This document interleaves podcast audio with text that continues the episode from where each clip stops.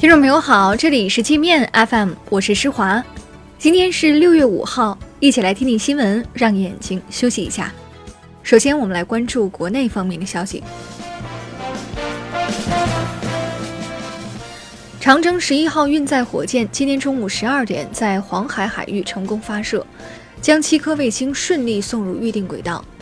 这次发射使用的平台是民用船舶，是我国首次在海上进行航天发射，填补了运载火箭海上发射的空白。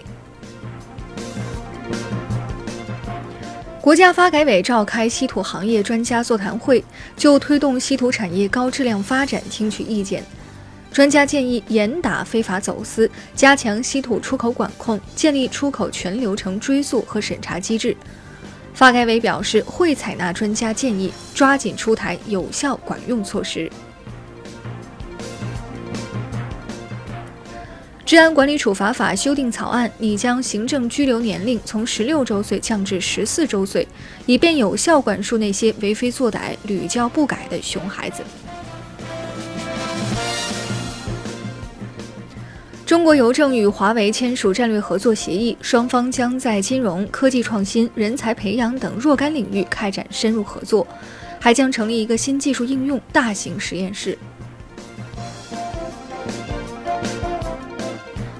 最近，网上针对华为的谣言不断，到处疯传多名华为高层是美国的间谍，还说手机产品线总裁何刚等人已被国安部门抓走。一些媒体人不仅不去证实，还跟风造谣。何刚现身上海辟谣说，多事之秋，谣言遍地。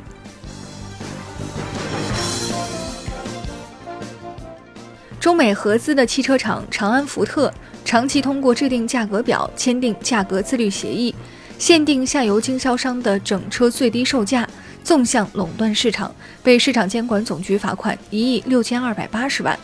长安福特称将坚决执行处罚。高考临近，广东推出考生身份远程核验程序，为考试主管部门提供人口信息查询和身份核验服务，帮助忘带身份证的考生及时通过身份验证，以免耽误考试。我们也建议将这个措施在全国推广。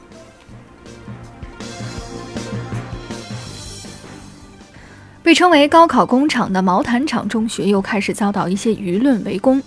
央视主持人白岩松呼吁人们不要为难这所学校。白岩松说，在毛坦厂读书的学生大部分是打工子弟，他寄托了许多卑微家庭的梦想，人们不应该去破坏他、嘲讽他。河南开封强奸惯犯赵志勇被执行死刑。赵志勇曾是开封一家私企老板。二零一五年六月至二零一七年一月期间，先后奸淫了二十五名在校初中女生，其中十四人是未成年幼女。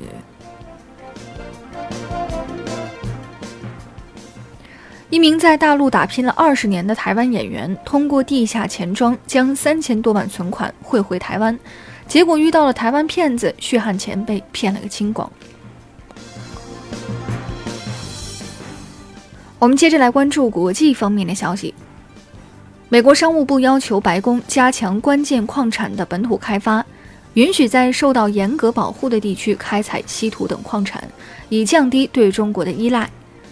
不过，美国要想建立这些矿产的完整产业链并不容易。在涉及军用的三十五种关键矿产中，有十九种矿的顶级生产商在中国。美国共和党的一些联邦参议员正在计划通过立法剥夺总统的关税权，限制总统在关税问题上的独裁行为。川普四处出击，挑起关税战，不惜拿盟友开刀，引起了这些参议员的警觉。他们担心川普的做法会让美国陷入孤立。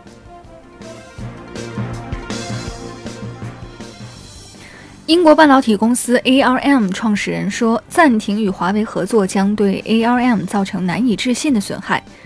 ARM 并非美国公司，卷入美国禁令不可接受。”特朗普以国家紧急状态封堵华为后，ARM 已暂停向华为供应芯片。二十五万英国人聚集在伦敦抗议特朗普访问英国。游行组织者痛斥川普是种族主义者、战争贩子和世界和平的破坏者，不应得到英国的礼遇。川普强行加戏，说这些人是在欢迎他。朝鲜敦促美国遵守去年六月十二号在新加坡签署的朝美共同声明，建立新型朝美关系，构建半岛和平机制。朝方说，如果美国继续违背承诺，一味要求朝方单方面契合，试图以实力扼杀朝鲜，六幺二声明将沦为一纸空文。一个曝光澳大利亚情报部门全民监听计划的女记者，被该国警方以泄露国家秘密为由抄家。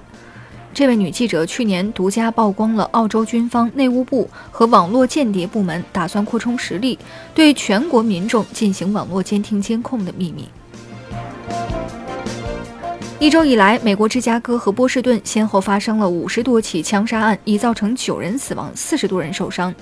暑假临近，计划带着孩子去美国的朋友们一定要当心。那好了，以上就是今天节目的全部内容了，感谢您的收听，我是施华。欢迎您下载界面 App，在首页点击试听，找到界面音频，更多精彩内容等着您收听。